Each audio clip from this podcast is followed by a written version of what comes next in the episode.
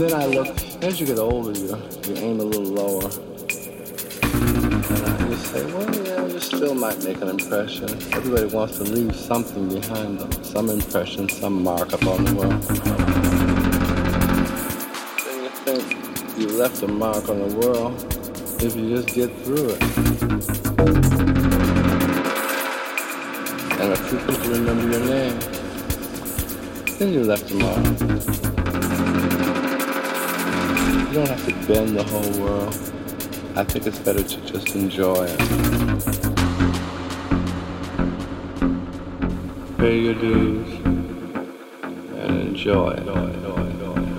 If you shoot an arrow and it goes real high,